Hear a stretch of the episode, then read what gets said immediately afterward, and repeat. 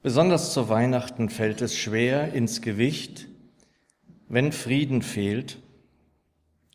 So erinnere ich, dass mein Vater am heiligen Abend Nachrichten sah, das macht er immer, und auch die Kriegsmeldungen dann aus der Welt kamen, besonders wenn es Übergriffe gab und Israel betroffen worden war. Es passte so gar nicht in das Bild der friedvollen Weihnachten für mich als junger Mann. Es wird ja oft von Frieden gesprochen, wenn Weihnachten im Spiel ist. Dabei empfind oder empfand ich friedvolle Weihnachten eigentlich immer erst dann, wenn Schnee gefallen war. Meine Kindheit verbrachte ich keine 20 Kilometer vom Harz entfernt, Vorharz genannt die Gegend. Und Weihnachten ohne Schnee gab es für uns nicht. Meist war mein Bruder und ich als Jüngste zum Schneeschippen eingeteilt und das war dann buchstäblich ein Haufen Arbeit. Denn wenn wir fertig waren, dann gab es bis zu 1,50 Meter und mehr hohe Hügel zwischen Straße und Bürgersteig. Und am schönsten empfand ich es dann, dass die Töne der Welt gedämpft wurden alles klang weniger schrill, sondern eher gedämpft, als sei das Leben auch etwas zum Stillstand gekommen, so dass wir uns dann oft, mein Bruder und ich, wie Forscher vorkamen, irgendwo in der Arktis, ganz alleine da draußen, in kalter, rauer Wildnis, nur wir und der Schnee und das Eis. So will mir scheinen, dass es zwei unüberwindliche Zerreißproben für Familien von heute in dieser Welt gibt. Urlaub und Weihnachten. Endlich, so sollten wir denken, müsste doch Frieden einkehren. Stattdessen ist Weihnachten in Literatur, in Büchern, in Filmen, in Fernsehspielen häufig das Bild zu sehen, es ist Stress, wenn die Familie beieinander ist. Nicht in der Werbung, da ist Friede, Freude, Weihnachtsgans zu sehen. Es ist wohl dieser Ausnahmezustand, dieses einmalige Fest, diese einmalige Situation im Jahr, das alles nur darauf abzielt, schon im Oktober wie jedes Jahr im Laden alles zu haben, was das Weihnachtsherz begehrt.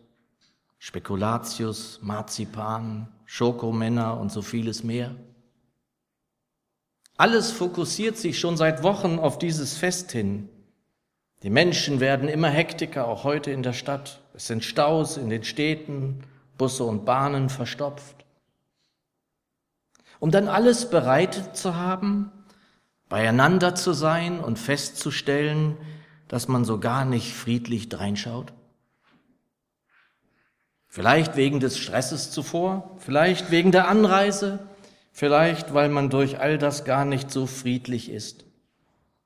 Und das ist ja auch nicht zu verdenken, wie ich finde. Und das ist vielleicht ein inzwischen schon uraltes Klischee, um was es eigentlich geht, bleibt oft auf der Strecke. Wie sollte es besonders in der Welt auch anders sein, wenn die, die den eigentlichen Grund von Weihnachten kennen und wissen, sich kaum oder immer weniger zu Wort melden? Wen auf der Straße, der in dieser Zeit nicht den Herrn Jesus als seinen Herrn sieht, sollte das auch interessieren. Selbst wenn noch jemand weiß, dass wir die Geburt Jesu feiern, muss das ja kaum etwas heißen. Es gibt ja auch andere Geburtstage von bedeutenden Männern die, und Frauen, die gefeiert werden. Weihnachten ist dann nur noch Tradition, mehr nicht. Und das Fest der Liebe und des Friedens ist dann nur noch ein Wort, nicht mehr. Friede, was verbinden die Menschen damit, wenn sie an Weihnachten denken? Den Frieden, den wir also irgendwie krampfhaft suchen in der Familie, die gestresst ist, herzustellen? Um sehr schnell zu sehen, dass es nicht so einfach oder gar unmöglich ist, gerade eben, wenn wir dann Weihnachten feiern wollen? Es gibt diesen Frieden, von dem die Bibel spricht, nicht in unseren Wohnzimmern an den Tage, an dem wir versuchen, ihn irgendwie hinzubekommen. Es ist nicht dieser Friede. Es ist ein Friede, den die Welt so nicht kennt, sagt die Bibel. Es geht dann nicht um gespielte, perfekte Harmonie aus der Werbung zu Weihnachten, in der alle dann lächeln. Sicher ist auch Friede mit den Nachbarn, mit denen, die uns begegnen, gemeint, so es uns irgendwie möglich ist. Doch vor allem geht es um einen Frieden, den der Gott, der seinen Sohn zu uns sandte, der ihn ein Kind werden ließ, mit dem einzelnen Menschen schließen und ihm ins Herz geben möchte? Weihnachten sind vor allem geweihte Nächte, da wir die unaussprechliche Gabe, das unfassbare Geschenk erhalten haben, seinen Sohn Jesus Christus. Freut euch, freut euch, der Herr ist nah und eine Gabe, wie wir wissen, ist ein Geschenk. Suchst du also Frieden mit Gott, dann komm zu Jesus. Der Apostel Paulus schreibt es uns im zweiten Brief an die Gemeinde in Korinth im neunten Kapitel. Dank sei Gott für seine unaussprechliche Gabe. Frieden, Frieden besonders im Herzen des Menschen ist möglich, wenn Versöhnung stattfindet. Und Jesus wurde vom Propheten Jesaja, dem großen Propheten des Alten Testaments, der Friedefürst genannt. Im neunten Kapitel, etwa 700 Jahre vor der Geburt Jesu, schreibt er in Vers 6, denn ein Kind ist uns geboren, ein Sohn ist uns gegeben und die Herrschaft kommt auf seine Schulter. Und er wird genannt Wunderrat, starker Gott, ewig Vater, Friedefürst. Er ist der Friedefürst deshalb besonders, da er den Frieden zwischen dem Schöpfer und dem Geschöpf wiederherzustellen vermag. Er ist der Einzige, der das kann. Das eigentliche, weil größte aller Geschenke, die größte Gabe ist also, dass der Herr uns nahe kommt. Uns nahe kommt, um Frieden zu schaffen.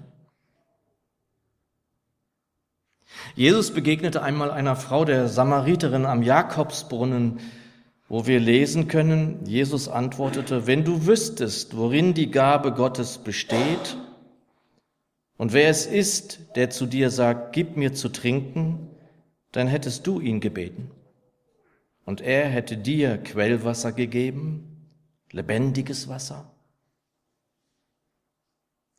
Zum lebendigen Wasser, zur Quelle des Lebens führt nur dieser eine Weg, zu dem, der sich selbst als den Weg bezeichnet, Jesus. Durch den Sohn des lebendigen Gottes finden wir zum Leben zurück.